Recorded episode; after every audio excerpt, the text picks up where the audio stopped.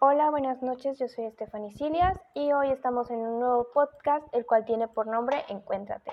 En el día de hoy vamos a estar hablando sobre pensamientos y emociones y cómo estos se relacionan. El otro día yo leí una frase que decía que sentimos como pensamos y es que es cierto. Por ejemplo, si tenemos pensamientos negativos, vamos a sentirnos de manera negativa y eso no está bien. Por eso creo que es muy importante identificar nuestros pensamientos, ya que eso nos ayudará a tener un control sobre nuestras emociones. Vamos a hacer una actividad. Me gustaría pedirles que se tomen un minuto y piensen si hay algo que esté influyendo en su manera de sentir. Pueden imaginar una situación o lo que quieran. Luego de esto vamos a identificar tres cosas. Un pensamiento, una emoción y una distorsión. Hay que identificar cuál es el pensamiento que está en concreto detrás del sentimiento. Después vamos con la emoción. Aquí la emoción es muy fácil de identificar. Puede ser positiva o negativa. Mayormente siempre tenemos emociones negativas. Aquí puedes tener muchas emociones, pero queremos identificar a la más fuerte. Luego de esto podemos pararnos un segundo a analizar y preguntarnos cómo podemos estar tan seguros de que lo que sentimos es totalmente cierto.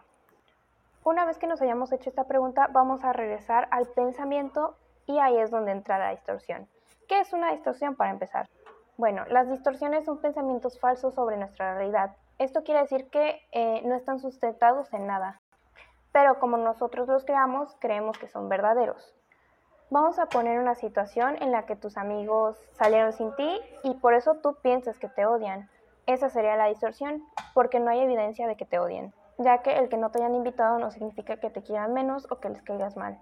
Estas distorsiones o pensamientos irreales o falsos son la clave para cambiar cómo nos sentimos. Creo que este proceso lo podríamos aplicar en cualquier situación que nos pase, ya que sirve demasiado para como canalizar. También sirve preguntarle a alguien más eh, sobre este pensamiento o sobre algún sentimiento. Hablarlo siempre es una buena terapia para confrontarlo.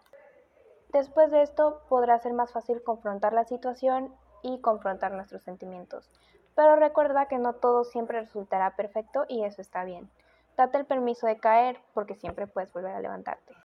Mi consejo sería que pienses en tus sentimientos y te pongas a ti primero, porque muchos piensan que ponerse primero que otras personas es malo y la verdad es que no.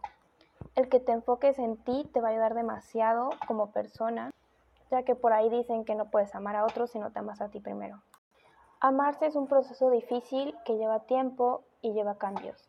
Así que no te preocupes y no le tengas miedo a los cambios. Y eso es todo por hoy. Espero verte en el siguiente podcast.